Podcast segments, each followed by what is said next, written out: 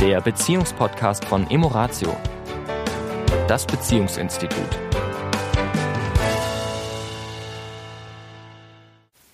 Hallo und herzlich willkommen. Hier sind Tanja Und der Sami. von Emoratio. Genau. ja, mit äh, leichter Verzögerung, aber pünktlichst auf den Donnerstag machen wir diese Woche einen neuen Podcast. Ole, ole. Und zwar geht es. Diesmal wieder zusammen. Ich glaube, der letzte Ja. war alleine, die letzten beiden, ne? Ja, die letzten waren. Also wir müssen uns auch erstmal wieder einspielen. ja, ich glaube, ich glaub, das ist jetzt ungefähr der über weit über 500. Podcast. Es müsste klappen. Es müsste klappen. Äh, genau. Und wir haben natürlich in diesen, in dieser jetzt vergangenen 14 Tagen schon wieder gearbeitet zusammen und interessanterweise sind zwei Aussagen gefallen, die wir, glaube ich, auch schon mal, diese Aussage haben wir auch schon mal in einem dieser 500 Podcasts der Vergangenheit, glaube ich, auch schon mal bearbeitet. Aber ich glaube, es ist auch schon ein paar Jahre her und es gibt immer wieder neue Blickwinkel zu unterschiedlichsten Themen, auch zu gleichen Themen. Was wir gehört haben, ist so von einer Seite des Paares, ja, also so äh, letztendlich so ein bisschen im Vorwurf, nicht ein bisschen im Vorwurf, sondern im Vorwurf, ja, für was mache ich das denn alles hier? Ich reiß mir den A auf für dich, für die Kinder, für die Familie und was hatte ich jetzt davon oder was habe ich davon? Ja, das ist das, was wir in den letzten zwei Wochen, glaube ich, mindestens zweimal hatten, interessanterweise. Ja, ne? ja. Und wir würden das gerne mal beleuchten. Also wenn du das schon mal gehört hast von deinem Partner, für deine Partnerin Oder selbst so denkst. oder selbst Im tiefsten genau Innern. im Innersten so denkst, dann würden wir gerne da mal genauer hinschauen, weil das ist kein guter Glaubenssatz. Das ist äh, letztendlich eine Überzeugung, die wir haben, ein Glaubenssatz, den wir haben. Ich mache das alles nur für dich und für die Familie, dass es uns gut geht, was auch immer das dann ist. Meistens hat, es was mit viel Arbeiten zu tun und Geld verdienen zu tun, damit wir uns das leisten können, was wir uns eben leisten. Oft geht es darauf. Aber ich möchte natürlich dafür auch letztendlich ein gesehen werden, wertgeschätzt werden. Ich möchte Anerkennung, ich möchte vielleicht Sexualität haben, ich möchte irgendwas dafür haben, weil sonst würde ich das ja auch nicht tun. Und wer jetzt solche Überzeugungen hat, ähm, dem würde ich jetzt gerne mal einladen, ich würde dich einladen, mal zu reflektieren, hast du das auch, diesen Gedanken? Weil äh, das ist oft so mit solchen Sätzen, da ist natürlich immer ein Funken Wahrheit dran oder ein Teil Wahrheit dran. Natürlich, wenn ich arbeiten gehe, mache ich das auch für die Familie, für die Kinder, für äh, meine Liebsten eben, die da um mich herum sind. Manchmal sind sogar auch noch die Eltern dabei. Aber das ist nicht die ganze Wahrheit. Weil wenn wir diesen Gedanken wirklich fest glauben und dann eben nicht auf der anderen Seite einen Gegenwert bekommen, fühlen wir uns natürlich nicht gut. Wir fühlen uns ausgenutzt, wir fühlen uns ähm, hinten angestellt, äh, nicht gesehen, wie auch immer, was das dann für Gefühle sind. Ja, Ärger, Wut, äh, Traurigkeit, was auch immer. Und oft gehen wir dann in den Gegenangriff. Und ich denke, dass das oft auch gar nicht kommuniziert ist. Ja, also wenn wir jetzt mal dieses Rad ein Stück mal an den Anfang spulen. Ja, also in der Regel, also es ist ja immer noch lei- leider, sage ich mal, in, in was das so das Rollenverhältnis angeht, ist es sehr oft eher eine Aussage, die vom Mann kommt. Ja.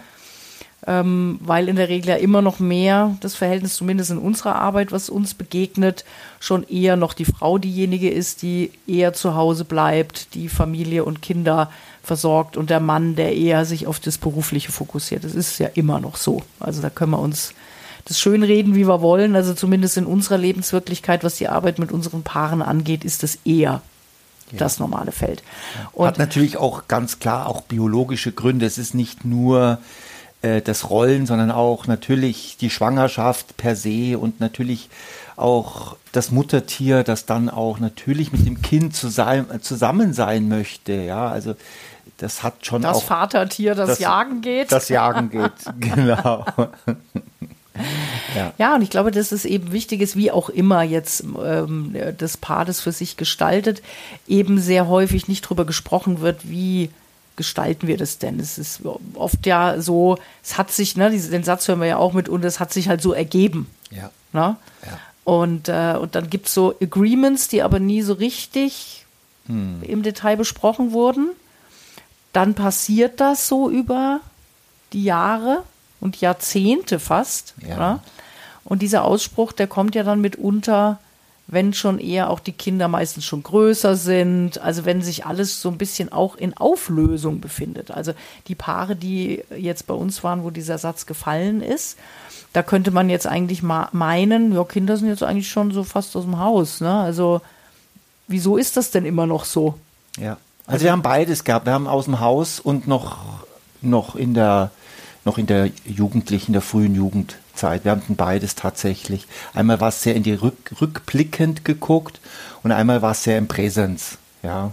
Und ja, und die, die Frage ist ja, was du schon angedeutet hast, geht ja in zwei Richtungen. Ne? Also ich glaube, als erstes mal nach innen. Also alle unter euch, die uns zuhören, die so den Impuls vielleicht in sich spüren, zu sagen, ja, denke ich auch manchmal, ja. Mhm. Dann wirklich wahrzunehmen, es ist immer ein eigener Nutzen dabei. Also egal, was ich tue, ich tue das nie für andere nur. Ja? Also ich glaube, dass wir Menschen nicht wirklich 100% altruistisch sein. Also ich glaube, dass es die wenigsten gibt. Also jeder Mensch, glaube ich, der also irgendetwas auch für andere tut, hat im Unterbewusstsein, so sind wir Menschen, glaube ich, konfiguriert, ja, immer einen Eigennutz. Und wenn es eben das schöne Gefühl ist, gebraucht zu werden, eine Sinnhaftigkeit darin zu sehen, dass, dass es vielleicht für andere Menschen besser wird, also ein Lob zu bekommen, eine Anerkennung zu bekommen, ein gutes Feedback, ja, oder auch eben Wohlstand damit zu generieren. Also ähm, es hat immer auch einen eigentlich persönlichen Nutzen. Und das ist ja dann der, der Punkt, über den wir hier ja quasi sprechen wollen wenn es dann plötzlich dem anderen zum Vorwurf gemacht wird. Also ich, armer Tropf, mache das ja nur, damit es euch allen gut geht. Und da sind wir dann auf dem Holzweg. Sehr starken Holzweg. Also du hattest gerade jetzt von Prozenten gesprochen und einen kleinen Prozentsatz äh, nicht altruistisch. Und ich glaube, also ich denke, dass der Prozentsatz deutlich größer ist. Also wir sind nicht altruistisch, ja, sondern wir haben eine Eigenmotivation. Natürlich ist da immer auch ein Anteil, ähm, der, der, jemand sagte neulich, Retter gehen oder so ein Helfer gehen, ja, ich möchte gerne für andere da sein, ja, nur das ist nicht die, die Hauptmotivation. Und vielleicht auch noch, was, was für mich da noch ein ganz wichtiger Aspekt ist, ich sage es jetzt mal so ein bisschen mit einem mit einem provokativen Wort, wie zwanghaft ist das Verhalten. Ja. ja. Also wie stark fühle ich mich getrieben zu helfen, mhm. altruistisch zu sein, mir für andere den Allerwertesten aufzureißen. Also wie viel ist das wirklich total frei? Mhm. Eine total freie Entscheidung, nur dann wird niemals so eine Kritik kommen. das ist der Punkt, weil dann ist es ja wirklich eine freie, von innen kommende Entscheidung, dass ich das so will. In dem Moment, wo ich in die Kritik rutsche, weiß ich, ich habe es eigentlich unter einem Zwang gemacht. Jetzt kein Zwang, der unmittelbar vielleicht von außen kommt, sondern eher ein innerer Zwang, der halt aus meiner eigenen Biografie kommt. Ja, ja also gerade das Thema Helfersyndrom oder Retter oder ja oder übernommene Rollen Rollen, äh, Rollen ja. ja. also ich, ich, stelle mir vor ich meine ich als junger Mensch als wir geheiratet haben Tanja da hatte ich welche Vorstellungen hatte ich denn als junger Mensch ich war Anfang 20 welche Vorstellungen hätte ich denn haben können meine Vorstellung war ich möchte gerne, das wusste ich damals, ich möchte gerne Papa werden, ich möchte gerne Familie gründen. Was das genau bedeutet, konnte ich ja nur, das konnte ich ja nur kognitiv annähernd begreifen. Erfahren habe ich es ja noch nicht. Keiner von uns hat es vorher schon mal erfahren, was das bedeutet. In diesem Alter zumindest nicht. Das heißt, ich habe es von anderen abgeguckt. Ich habe gesagt, ich will ich will erwachsen werden, ich will Verantwortung haben, ich will reif, ich will eine Familie, ich will Papa werden. Was das alles bedeutet, war mir natürlich nicht klar.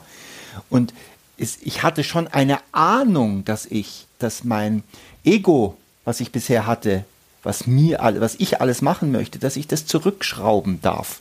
Denn da kommen ja andere Menschen in unser Leben. Du kommst in mein Leben, die zwei Kinder kommen in mein Leben.